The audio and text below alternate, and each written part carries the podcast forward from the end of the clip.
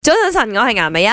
早晨，早晨，我係林德榮係。啦，今日我哋講嘅就係買嘢呢回事啦。咁有冇人诶、呃好似我咁樣買嘢就一次過好多時候買多多嘅？係，幾乎大部分人都應該係似你咁樣。 嗱，老實講，我唔係囤貨㗎嗯吓，即係我買嗰啲，如果你講食物嗰啲，肯定囤唔到啦。啊係咁係因為我冇時間去經常買嘢，即係有啲人咧每個禮拜啊都會去一次 grocery 去買啲嘢噶嘛，咁、嗯係我就冇咁樣嘅時間啦。我成日買嘢咧，會買咗之後咧，我唔知佢仲有冇，嗯跟住我就再買咯。嗯買，哎屋企仲有一罐喎，哦譬如嗰啲牛肉汁。譬如如果屋企嗰人冇煲湯哼，咧，嗯咁我又會攞個牛肉汁咧嚟加啲熱水就咁飲。哼，哦哦，呢個我係怪得食飯有啲湯飲咁樣嘅。哦嘢食啊，即係係我試屋企咧，燉咗四罐，嗯。我諗應該冇咗啦，又買一罐，應該冇咗又買一但罐，係還好啦，呢 啲即係佢哋嘅佢都好 expert 啲襟等嘅，係啦，啱冇咁快過期。啱啱嘅啱。咁樣講緊就係，譬如因為我冇時間嘛，咁而譬如啊，我講緊買牙膏嗯啊、廁紙啊呢啲日常用品咧、消耗品咧，啊咁一次過就買呃可能半打，即係類似咁樣嘅。咁我就唔想話，咦，我用到一半冇牙膏用啦咁樣， 朱古力半打好啊玩㗎嘛屋企係有誒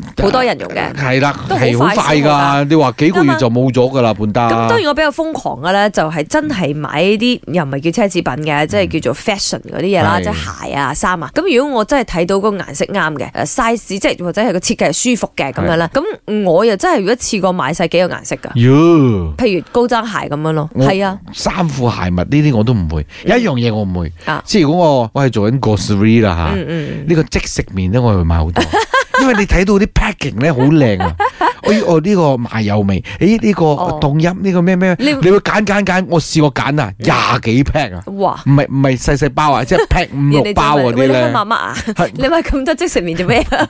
我媽就話戒鹽咩，係玩咯到即食麵係。啦，問下大家你買嘢嘅時候有冇呢個習慣，一次過買多多？嗰樣嘢係咩嚟嘅咧？我屋企最中意買嘅就係碗，咁我每年過年我媽就會根據屋企有幾多個人就買幾多隻碗咯，咁樣加加埋埋，我屋企而家有八個人，我保守估計我屋企應該有二三百隻碗。